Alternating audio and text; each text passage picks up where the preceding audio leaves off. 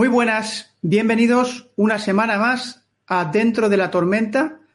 Soy Paco Bono, hoy presentaré yo el programa en sustitución de Xavier Bermúdez, quien volverá con toda probabilidad la semana que viene, como es habitual, a presentar este programa. Y hoy tenemos unos temas que, que les recomiendo que no se pierdan, porque vamos a hablar de Ucranistán, hablaremos de la presidenta y el lobo, que luego desvelaremos a qué nos referimos con esto hablaremos de la tapada, hablaremos también del cachetazo. Bueno, hablaremos del cachetazo que ha recibido la BBC. Ya nos adentraremos a explicar qué, queremos decir con el cachetazo y la BBC. Seguro que ustedes, muchos de ustedes ya eh, lo tienen claro. Allí, por supuesto, pues terminaremos el programa hablando de nuestro querido Foro Económico de Davos. Y para ello contamos, como cada semana, con José Papí, Hola José, ¿qué tal? ¿Cómo estás? Muy buenas tardes a todos. Eh, gracias Paco por presentar el programa de hoy. Siempre es un honor y un placer tenerte en el programa. Y bueno, sí, tenemos, queridos amigos, un programa de lo más entretenido, de lo más entretenido. Por volver a los temas que nos presentabas eh, sucintamente, pues sí, tenemos las últimas locuras y narrativas en la cuestión de Ucranistán, porque ya no se puede llamar de otra manera al conflicto ruso-ucraniano. Las narrativas han llegado ya a puntos absolutamente cómicos y es tiempo de que sigamos eh, analizando todos estos eh, desarrollos en la narrativa y en la locura globalista sobre los asuntos. Con relación a la presidente de la Comisión Europea, que no la presidenta, como dicen algunos, de la Comisión Europea y el lobo, vamos a ver hasta qué punto esta mujer ha perdido el norte y está iniciando algo eh, que muchos de los altos funcionarios de Bruselas eh, ya, no, ya, no, ya no pueden evitar de hablar en privado, que es ya la descomposición absoluta del entramado de la Unión Europea actual, tal y como lo conocemos. Ahora mismo me encuentro en Bruselas, he podido hablar con diferentes responsables eh, de esta institución y la verdad es que lo que antes decían cuatro, ahora lo dicen cuarenta. Lo vamos a tratar eh, con detalle en el programa de hoy. Luego vamos a hablar de cómo le han dado la estocada al abuelito en Estados Unidos. Ya le han dado la estocada, ya se ha permitido que medios progres y demócratas pongan a caer de un burro y dejen caer ya eh, temas privados y temas poco decorosos del presidente Biden y cómo hay una tapada, una tapada de color, una mujer de un expresidente de los Estados Unidos que eh, esa es la apuesta que hago yo. Desde luego no es una apuesta con el 100% de posibilidades, pero es la apuesta que hago yo de que es la persona que van a tratar de empujar una vez se acaben las peleas internas dentro del Partido Demócrata sobre cuál eh, debe ser el sustituto o la sustituto del presidente Biden.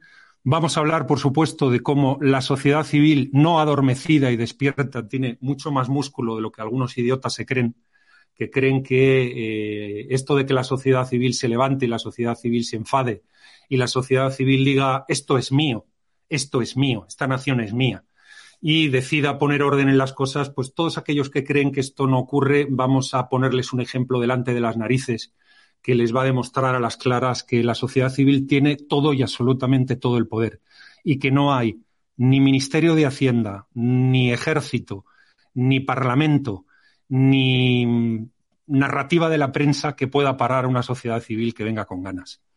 Y yo creo que el tema, por supuesto, estrella del programa, lo, anunciabas tú, es ese, fuera de micrófono me decías, Paco, ese foro eh, de Davos que el otro día se te escapó a ti, en un programa de este canal, el Foro Cómico de Davos, pues bueno, vamos a hablar de cómo el Foro Cómico de Davos eh, está ya dejando caer que no se puede ganar la batalla que ellos pensaban que iban a ganar hace dos, tres años, cuando empezaron con plagas y con guerras y ahora mismo, como se tienen que enfrentar al hambre, eh, va a haber que utilizar otra estrategia para organizar esto. Ya están hablando directamente de un mundo fragmentado, de un mundo que vuelve al bilateralismo.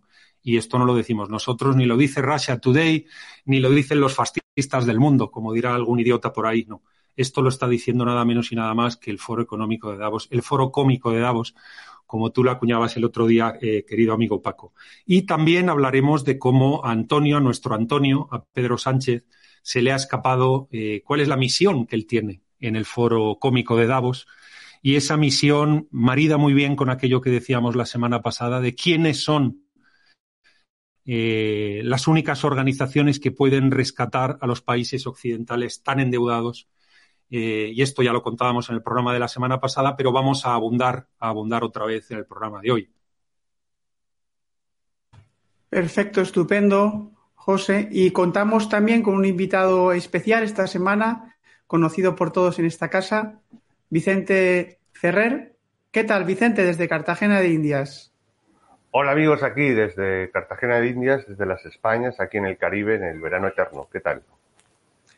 Pues estupendo contar contigo también, Vicente. Si quieres aportar algo a esta entradilla, antes de que empecemos, ¿traes alguna noticia particular? ¿Traes alguna...?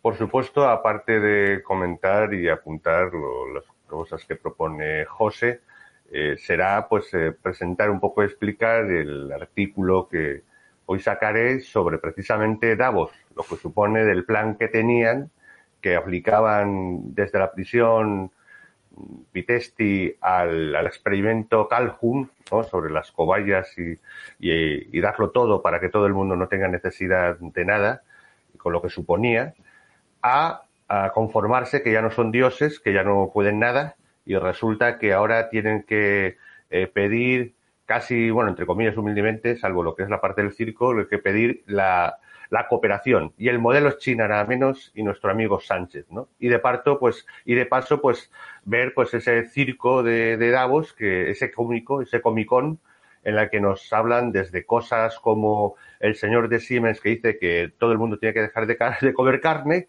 como las instituciones europeas diciendo allí una gran eh, funcionaria de Bruselas eh, que tiene que dar dando lecciones a los Estados Unidos y a la nueva, el nuevo Congreso diciendo que, bueno, eso de la libertad de expresión, cuidado, cuidado con las cosas de los delitos de odio. Que tenemos que dar lecciones, Europa tiene que dar lecciones a Estados Unidos sobre delitos de odio.